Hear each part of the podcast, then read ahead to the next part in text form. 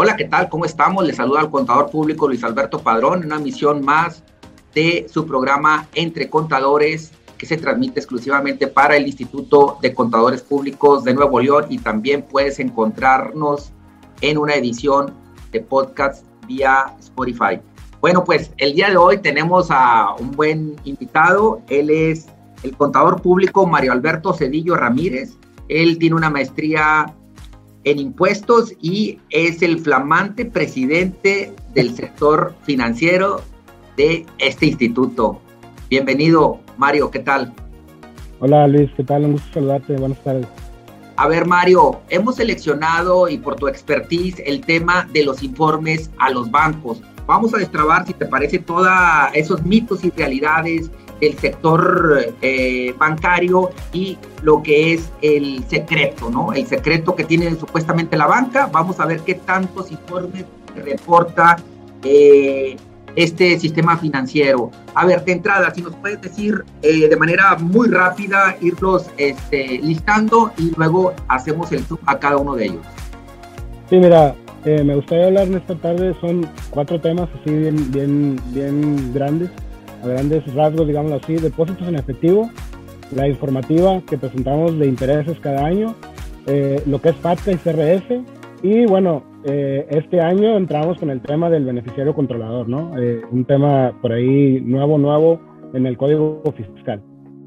Ok, perfecto. Vámonos con este primer punto, los depósitos en efectivo, que ah, trayendo a colación y haciendo un poquito de remembranza, bueno, pues esto nos lleva al impuesto a los depósitos en efectivo que estaban por allá vigentes del año 2008 y hasta el año 2013, donde, bueno, pues ese impuesto causó una serie de confusiones porque la gente pensaba que ya pagué el impuesto y ya estamos limpios, ¿no? Y ahora, una vez que lo quitaron a partir de este año 2013, bueno, pues parece que la gente alegremente vuelve a utilizar eh, el efectivo y volcarlo al sistema bancario. ¿Qué pasa respecto de ese punto? ¿Qué es lo que reporta la banca a el Servicio de Administración Tributaria. Sí, mira, ese, ese punto que comentas es bien importante porque mucha gente se casó con la idea de que, ah, quitaron la ley del IDE, pues ya, ok, ahora sí, puedo seguir depositando en efectivo. Pero sí, sí puedes seguir depositando en efectivo. Lo que, lo que mucha gente no se dio cuenta es que ese, digamos que esa ley la resumieron en un artículo, en la fracción de un artículo en la ley del ICR, donde para los bancos, el sector financiero, continúa la obligación de seguir informando estos depósitos mayores a 15 mil pesos. Entonces, digamos que ya no te retienen el impuesto que te retenían por, por medio de la ley del IDE, pero los bancos seguimos haciendo la información, seguimos enviando la información a la autoridad, ¿no? Entonces, es bien importante, pues bueno, no es un pecado, obviamente, eh, depositar en efectivo mientras estés haciendo tus declaraciones de impuestos como deben de ser, ¿no? Pero bueno, al margen de eso, ¿qué mandamos nosotros los bancos? mandamos la fecha del depósito, el monto del depósito, la moneda, porque pues hay algunos bancos, por ejemplo, en la frontera que te aceptan depósitos en dólares o cosas así por ese tipo o en otras, en otras monedas. Y bueno, pues obviamente eso se manda valorizado a un tipo de cambio fix, ¿no? del día último de, de, cada, de cada mes. Entonces, eso es bien importante porque lo enviamos.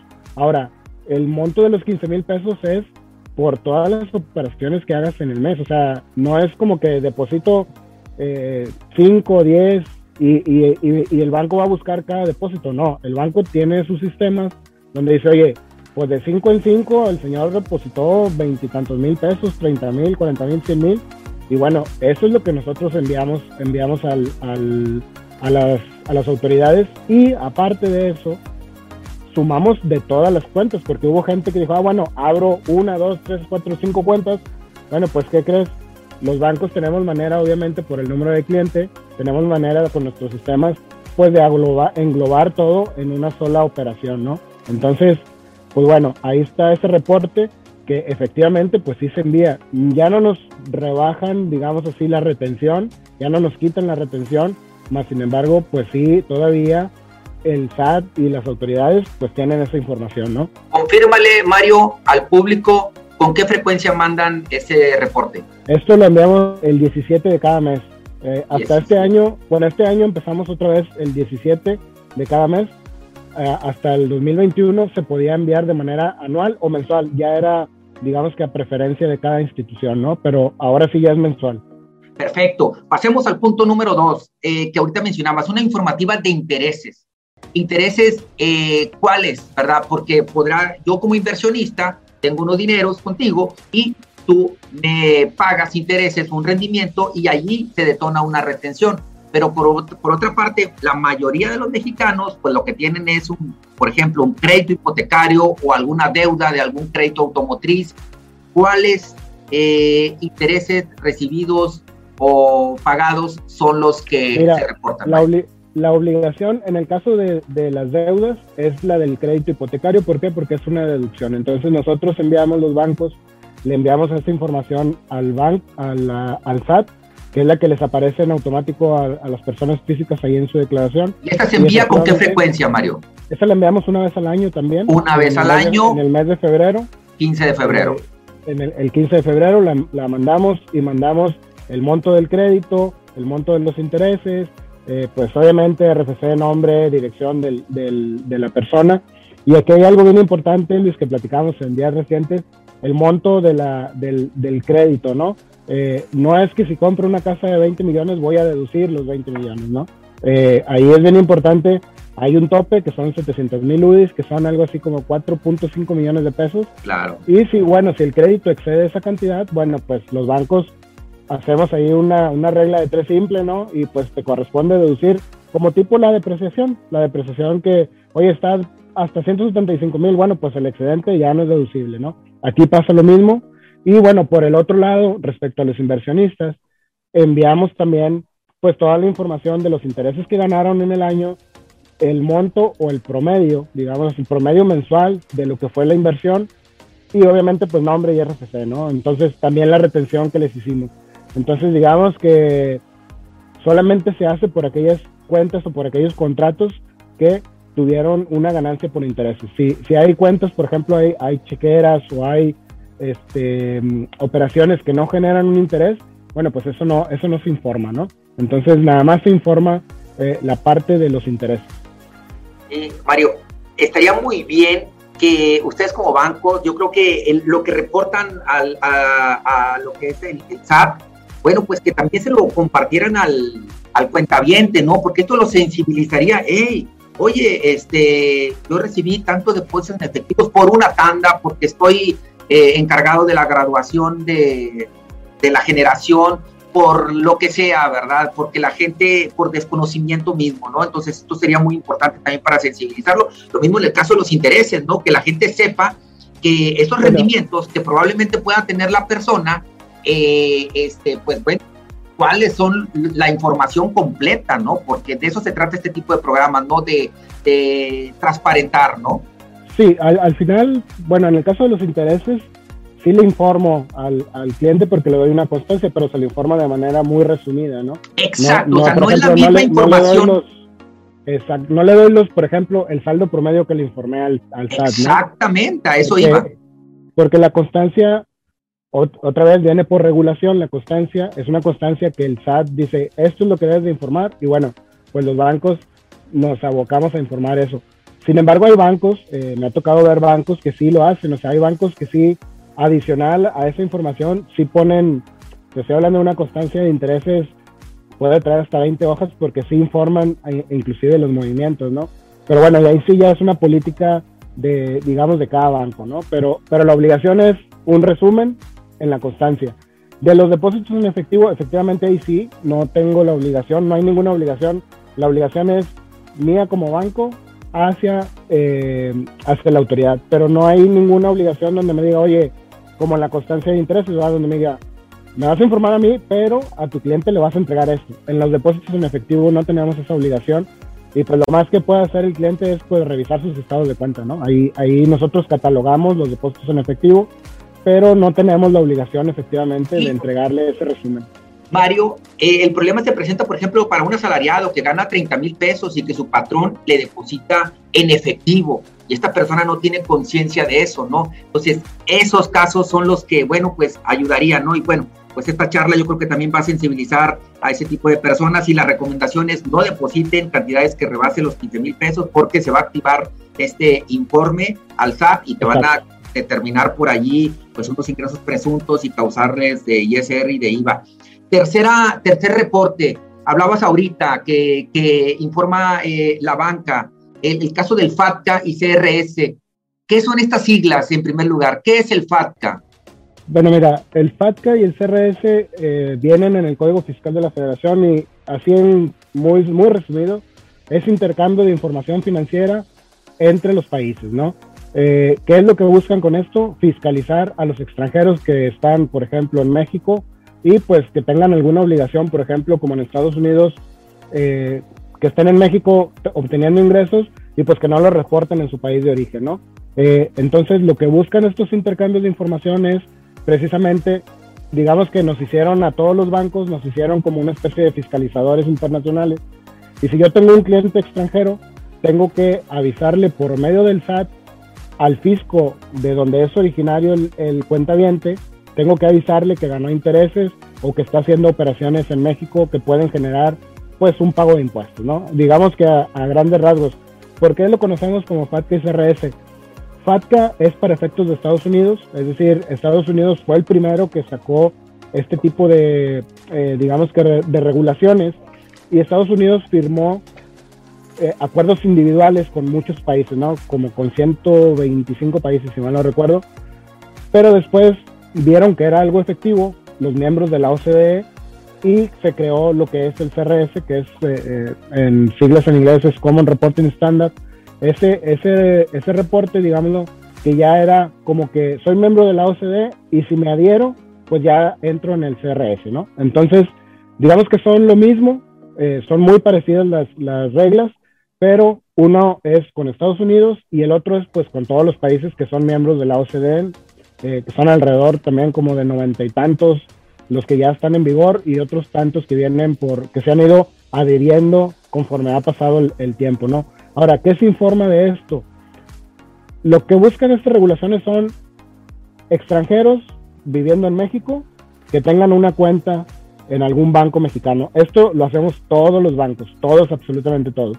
Entonces lo que busca el fisco extranjero es que por medio del banco nosotros le informemos si esa persona está obteniendo intereses, haciendo operaciones financieras derivadas, obteniendo algún ingreso, ¿no?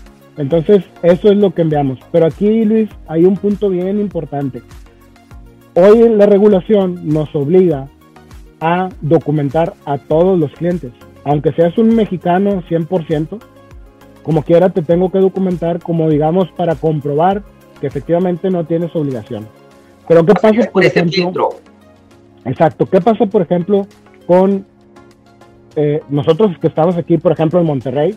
Tenemos muchísima inversión extranjera. Hay muchas empresas mexicanas que tienen un inversor o, o, están controladas por eh, una empresa matriz extranjera.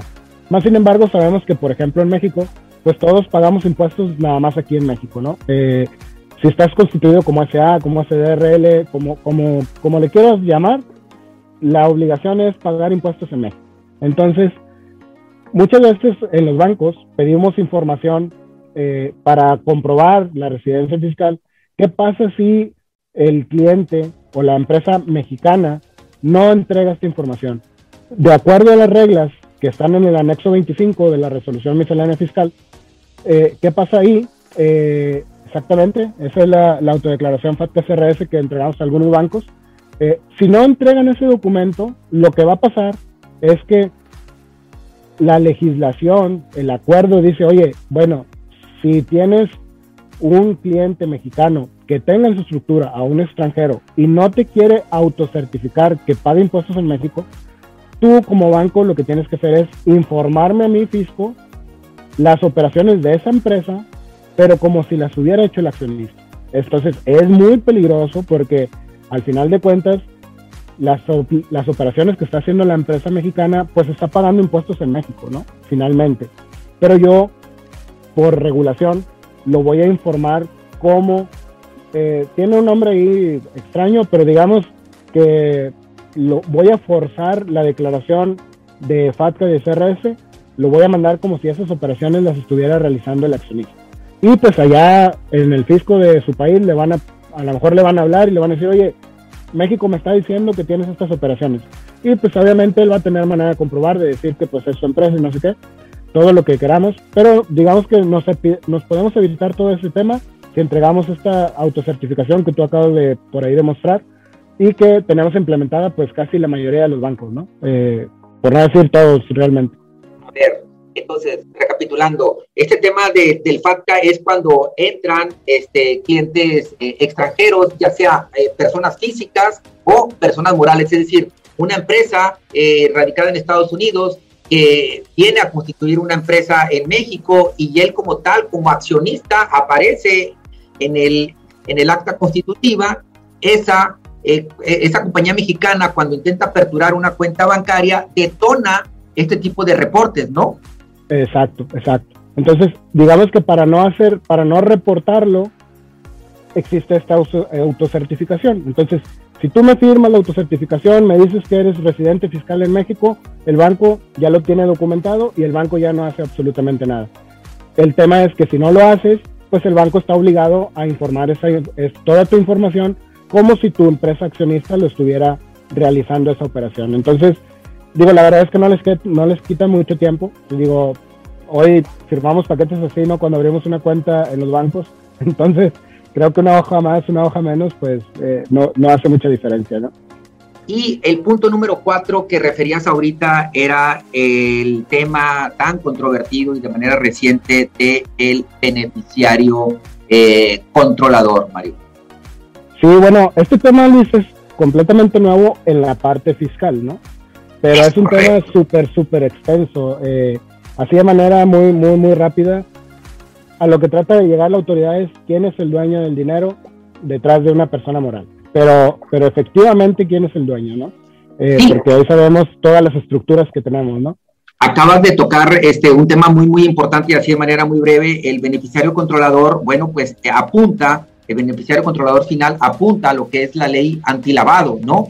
Pero ahora tenemos otra figura denominada beneficiario controlador que pudiera tener un apellido, ¿verdad? Que sería el beneficiario controlador fiscal, que este está regulado a través del Código Fiscal eh, de la Federación.